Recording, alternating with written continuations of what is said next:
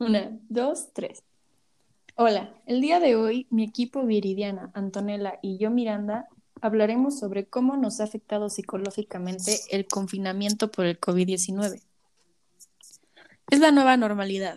Está aflorando en muchas personas algunos efectos psicológicos derivados del confinamiento vivido a causa de la pandemia por COVID-19. En términos psicológicos, se habla de miedo al contagio, aunque en muchas ocasiones lo que se tiene es miedo a su nuevo confinamiento y sus posibles consecuencias en el plano económico, social, emocional, etc. La psicología del hospital Clínica Benidorm Jessica Castellón ha explicado que una situación con la que estamos viviendo nos ha llevado a romper nuestras rutinas de forma abrupta y esto puede generar un sinfín de emociones negativas, como ansiedad, frustración, problemas para socializar, etc. Para afrontarlo, debemos tratar de convertir nuestros temores en un miedo productivo que nos ayuda a normalizar la situación con prudencia y respeto hacia los que afrontan de forma diferente. Hay que buscar la forma de recuperar rutinas y aprender a vivir con el COVID-19. En este sentido, el confinamiento y la desescalada posterior, posterior están generando algunos efectos psicológicos en gran parte de la población. Por ejemplo, problemas de sueño, a falta de rutinas y ejercicio y con nuevas preocupaciones e incertidumbres, nos cuesta más dormir. Aumento de adicciones y hábitos tóxicos, Igual, gracias a la falta de rutinas, también ha afectado el ámbito de los buenos hábitos y aún más ha contribuido la necesidad de disociarse o evadirse de todo lo vivido. Problemas para socializar. En la nueva normalidad, por las normas vigentes y en algunos casos por miedo a relacionarse con determinados colectivos, tanto por su profesión como por su nivel de riesgo. Problemas de duelo más de uno ha perdido un ser querido durante esta etapa y la imposibilidad de despedirse y hacer los rituales funerarios como de costumbre ha dificultado procesar esta pérdida. Problemas de ansiedad. La preocupación recurrente por el futuro. Miedo a los rebrotes que se ven en las noticias y miedo a retroceder de fase y perder las libertades que hemos recuperado. La frustración provocada por el tiempo y las oportunidades perdidas con el confinamiento, todas las cosas que teníamos planificadas y que no pudieron ser, eventos o momentos que nos hayan marcado el, el paso del año y que se han visto totalmente afectados, así como las fiestas de 15 años. La incertidumbre, por el miedo a que no haya una recuperación económica y el saber si se paralizará todo el nuevo. Los cambios abruptos de rutina de modalidad de trabajo, no saber qué hacer con los niños y problemas de conciliación laboral. Anto, ¿cuáles son los casos que se presentan la mayoría de las veces? En muchos casos, tristeza y preocupación al estar separados de familiares, incluso al tener a los padres y familiares de riesgo lejos sin poder ayudarles. Todas esas emociones se, se dan en forma de rumiaciones en nuestra mente que una y otra, otra vez se acumulan y pueden desembocar en ansiedad y estrés. Estos efectos pueden darse en, en mayor o menor escala.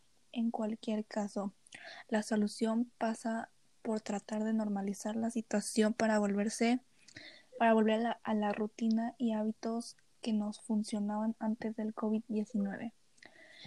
Y para ello será necesario aprender a convivir con el virus y gestionar los miedos para alcanzar el miedo productivo, que no es más que el temor utilizado de una manera adaptativa que nos ayuda a ser prudentes y adaptarnos a esta nueva normalidad. Una de las claves para ayudarnos a sobrellevar la incertidumbre provocada por tantos cambios abruptos y por la situación en general, según la psicóloga del hospital Clínica Benidorm, Jessica Castejón, es enfocarse que esta situación también pasará y es algo transitorio, un ciclo más. Y ante todo, darle la oportunidad de volver a empezar, reformular objetivos y añadir nuevos hábitos ahora que todo va comenzando de nuevo. Aprovechalo. Eh, además, esta situación debe ayudarnos a ser más tolerantes y respetar todas las posturas que veremos en la sociedad, desde las posturas más temerarias y de personas que no llevan bien las restricciones de libertad, hasta las personas hiperprudentes.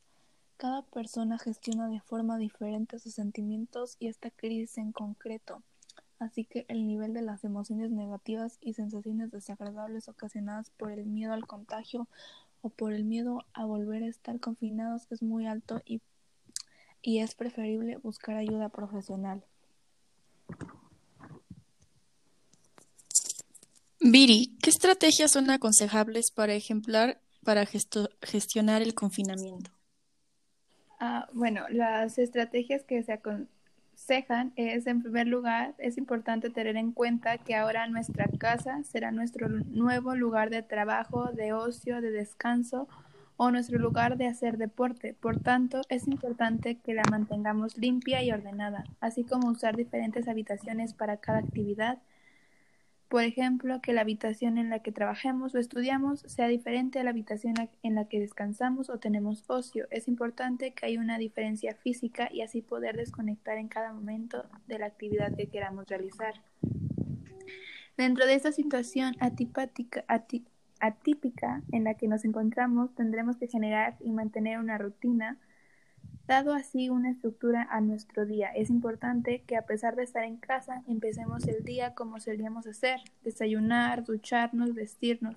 Tras nuestro trabajo, es importante que tengamos otras rutinas de ocio marcadas, como hacer deporte, leer un libro, ver una serie o simplemente descansar. Esta rutina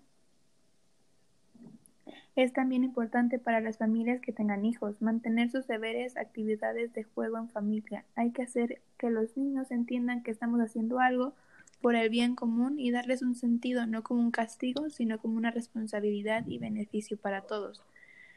También podemos dedicar cierto tiempo para hacer otras cosas aquellas que siempre están pendientes y que nunca tenemos tiempo de hacer. Pero tranquilo, no es necesario que ahora nos pongamos a hacer todas y cada una de las tareas pendientes. También es importante parar y qué mejor momento que este. Puede ser un buen momento para compartir tareas y cuidados en casa, incluso pasar más tiempo en la persona que convivimos, que en las ocasiones puede resultar complicado o disfrutar de nuestra propia soledad, hace que a veces tanto nos asusta. Es importante evitar la sobreinformación. Esto puede generar una sensación de alarma permanente. No estar en consciente contacto con la información con las que nos bombardean y que la información que recibamos sea de unas fuentes fiables. Recomiendo buscar y promover espacios en los que podamos hablar de otras conversaciones, de otro tema de conversación que no sea el COVID. Fomentar la socialización. Las relaciones son importantes para nuestras emociones y bienestar psicológico realizando videollamadas con amigos y familiares.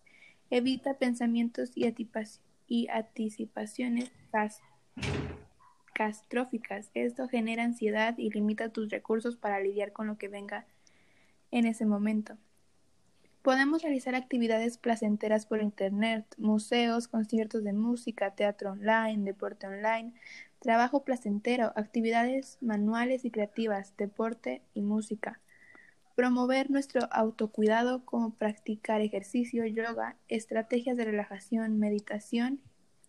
En caso de que estamos al cuidado de niños pequeños, es importante turnarnos en este cuidado y generar ratitos individuales por uno mismo. Expresar cómo nos encontramos emocionalmente. Esto nos ayudará a calmarnos. Eh, Miranda, ¿qué podemos hacer para manejar el estrés durante esta pandemia? Bueno, puedes informarte, como anteriormente mencionaste, tener una buena información de fuentes fiables y sigue las instrucciones. Estamos siendo bombardeados constantemente con información a través del telediario y en las redes sociales. Este continuo flujo de información contiene desde los bulos y rumores más absurdos hasta la información más cruda y veraz. Todo ello contribuye a la sensación de miedo constante. es importante seleccionar información fiable de fuentes con amplio conocimiento en la materia. También es necesario desificar la información. Mantén la perspectiva. Los seres humanos tenemos estrategias de afrontamiento que permiten sobrevivir ante situaciones complicadas o de estrés. Identifica en ti todas aquellas habilidades que te hacen fuerte ante la adversidad. En ocasiones anteriores has podido vivir situaciones complicadas que te han puesto al límite, y sin embargo has sido capaz de afrontarlas y salir adelante. Mantén hábitos de vida sanos. Establece un adecuado ritmo de vida con dieta saludable, higiene, ejercicio y buenos hábitos de sueño. Evita el alcohol, un exceso de bebidas con cafeína y el consumo de drogas. Reduce igual el azúcar. Establece una rutina en la medida de lo posible. Organiza las actividades que tengas en mente realizar a lo largo del día y establece un horario para realizarlas. Desde el trabajo en casa hasta cocinar. Leer, hacer deporte en la medida de lo posible y ponerte en contacto con las personas que te apetece. Lo importante es tener disciplina. Construye tu propia resiliencia. La resiliencia es el proceso de adaptación y afrontamiento ante la adversidad. Echa un vistazo al pasado e identifica aquellos momentos duros en los que has sido capaz establecer estrategias de afrontamiento. Ten un plan. Siempre es mejor tener un plan, ya que establece una buena organización en cuanto a la compra, las actividades del día a día, organizar el trabajo, así como las actividades con tu pareja o tus hijos. Especialmente, las salidas tienen que estar muy organizadas para limitar al máximo el tiempo que pasas en la calle y puedas estar en contacto con otras personas. Prepara una lista de la compra y un itinerario si necesitas ir a más de un establecimiento. Evita los horarios de mayor confluencia de gente ya que hay más riesgo de contagio. Comunícate bien con tus hijos, infórmales de la situación adaptando la información a la edad y circunstancias de cada niño. Los niños tienen una gran capacidad de adaptación y están en una etapa ya de desarrollo donde el aprendizaje vicario, es decir, el que se aprende observando a los adultos y a otros niños, es muy potente. Valora que tú eres su ejemplo de afrontamiento ante las adversidades y de gestión de las emociones. Es importante que los niños sigan realizando tareas escolares y actividad física, ya que también tienen riesgo de padecer alguna enfermedad de obesidad. También es muy importante que te comuniques con las personas mayores de tu familia que se hayan podido quedar aisladas, ya que eso es lo que normalmente conlleva a las enfermedades mentales en los mayores. Asegúrate de que hablas con ellas a diario y que tienes todas sus necesidades cubiertas. Ofrécete ayudarlos todos los días, especialmente si sabes que les cuesta aceptar ayuda. Mantente conectado, continúa con el contacto social con tu familia y amigos, aunque son con ciertos límites en el consumo de Internet y redes sociales. Afortunadamente, disponemos de miles de opciones para continuar hablando con la gente que ahora mismo no podemos ver. Utilízalas de un modo saludable, poniendo también horarios y límites.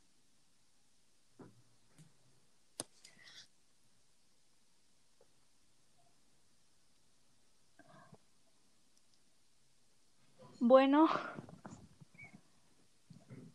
este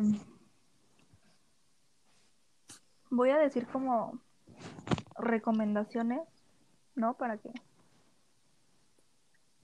Sí, dilas. Bueno, y ahora yo les quiero dar unas recomendaciones para, digamos que, sobrevivir a la pandemia por el COVID-19. Bueno, mientras nos mantengamos lejos de entre, bueno, nos mantengamos entre lejos entre una persona y otra, no vamos a correr ningún riesgo de contagio. Es importante que todos los trabajadores, estudiantes, etcétera, mantengan y sigan las medidas de protección que se han establecido eh, a inicios de la pandemia. Es importante mantener la sana distancia de 1.5 metros, lavarse las manos con agua y jabón durante 40 segundos. Es importante también utilizar gel con base de alcohol al 70% varias veces al día y usar cubrebocas durante jornada laboral. Estas son las principales recomendaciones para prevenir contagios por COVID-19 ante el retorno a las actividades diarias. Y ante la nueva normalidad, la sana distancia es una gran salvadora mientras nos mantengamos lejos entre una persona y otra.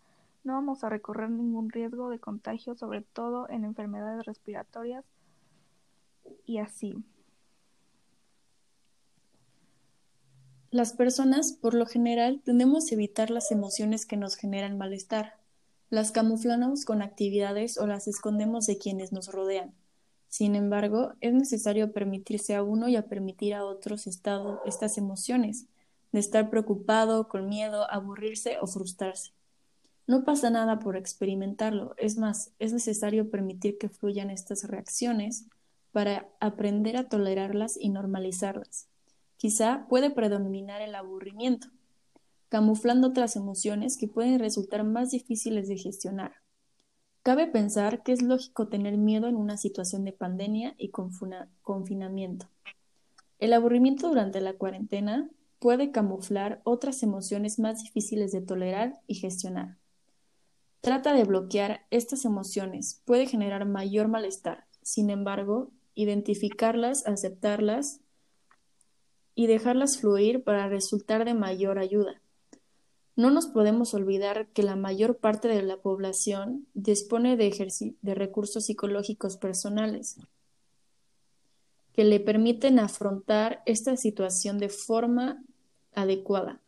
Recomiendo explorarse a uno mismo, identificar las habilidades de afrontamiento y características personales que son de gran ayuda en estos momentos. No te toques los ojos, la nariz ni la boca y si no te encuentras bien, quédate en casa.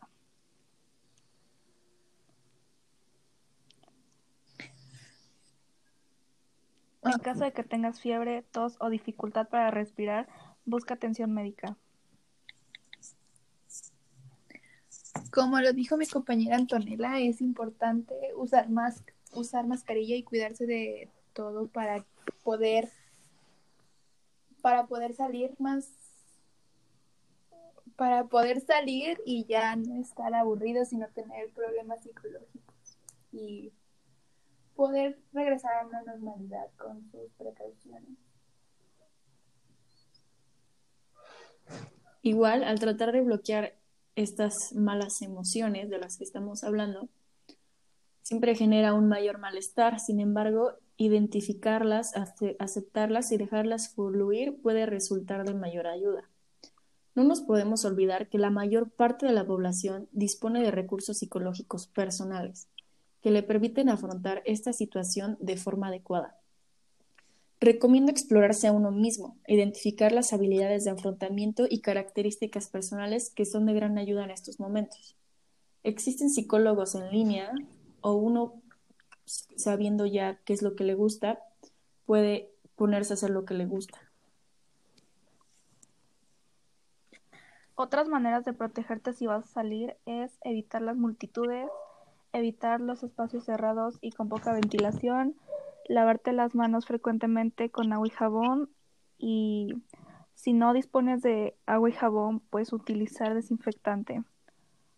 Por otro lado, y aunque pueda no parecerlo, el confinamiento tiene unos aspectos positivos, aunque suene contradictorio, puesto que anteriormente hablé de los problemas de, de convivencia, el confinamiento es una oportunidad para mejorar las relaciones familiares. Pasar más tiempo juntos puede ayudar a conocernos mejor, comunicarnos más y respetuosamente estar más unidos como familia. Sin duda alguna, este periodo de aislamiento social nos ha servido para reflexionar sobre nuestra vida. Con ello nos hemos dado cuenta de todas las personas y cosas que echamos de menos. Algo tan simple como el día a día, como el día a día, un café en un un café, el sonido del mar, la, la, risa de un ser querido. Por eso creo que firmemente que esto ha hecho que nos demos cuenta de que lo afortunados que somos y valorar mucho más lo que tenemos. Igual así como mencionas, de valorar, a mucha gente yo creo que el confinamiento, a como a algunos les ha afectado, a otros les ha beneficiado. Puede que algunas personas durante, durante que no había pandemia se sentían acosados por la gente, incomprendidos o simplemente no habían madurado y esta pandemia, o sea, esta, este confinamiento, Creo que los les ayudó, ha, ¿no? les ha más bien como ayudado a encontrarse, a saber qué les gusta y a pasar tiempo con su familia, ¿no? El padre, la madre, la hermana. Igual, O consigo mismo igual, también. exacto. O sea, Exacto. conocerse, por ejemplo, en mi caso yo dibujo, hago ejercicio. ¿Ustedes qué hacen? Pues yo he tenido tiempo para, no lo sé, ver más películas. Aunque parece bobo, antes no, antes no lo hacía mucho porque tenía muchas cosas que hacer. Antes Pues iba sí, Sí, pues eso igual bien. pasas tiempo contigo y te conoces, o sea, chance y descubriste nuevas cosas. Exacto. Ajá, sabes lo que... Potter. Igual. No, es en serio. es- Sí, pues descubres lo que te puede gustar y así, es como algo bueno. encontrarse con uno mismo. Sí. A continuación les daré como unos síntomas a los que debe estar atento. Fiebre, tos, dolor de cabeza, fatiga, dolores musculares y corporales, pérdida del gusto o del olfato, dolor de garganta, náuseas. Hay otros síntomas que son señales de advertencia o de enfermedad, de enfermedad grave. Si, y si una persona tiene dificultad para respirar, dolor u opresión en el pecho o dificultad para mantenerse despierta, deben recibir atención médica de inmediato. Igual si psicológicamente la gente se empieza a sentir, porque normalmente como que nosotros prestamos más atención a los síntomas, pues de la enfermedad. Pero si prestamos atención a los problemas psicológicos, si uno se empieza a sentir mal, triste, uno tiene que acudir a un psiquiatra, a un psicólogo, porque normalmente la mayoría de los casos eso pues no tiene buenas consecuencias si no se trata y yo creo que es un tema que se debe tratar más. Sí, yo creo que también, yo creo eso también. Y Ah.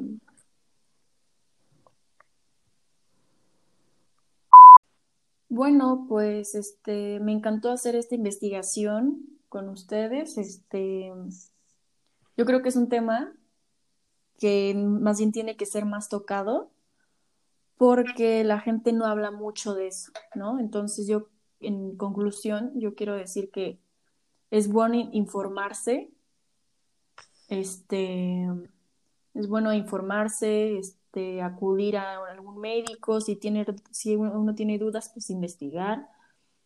Y pues sí es un tema que tiene que ser más tocado porque pues las consecuencias que después son, no son nada simples ni sencillas, ¿no? Entonces, muchas gracias. Sí, yo creo lo mismo. Yo creo que esto debe ser igual más, más serio porque sí nos está afectando. Tanto nos está afectando como también nos está beneficiando en algunas cosas, pero,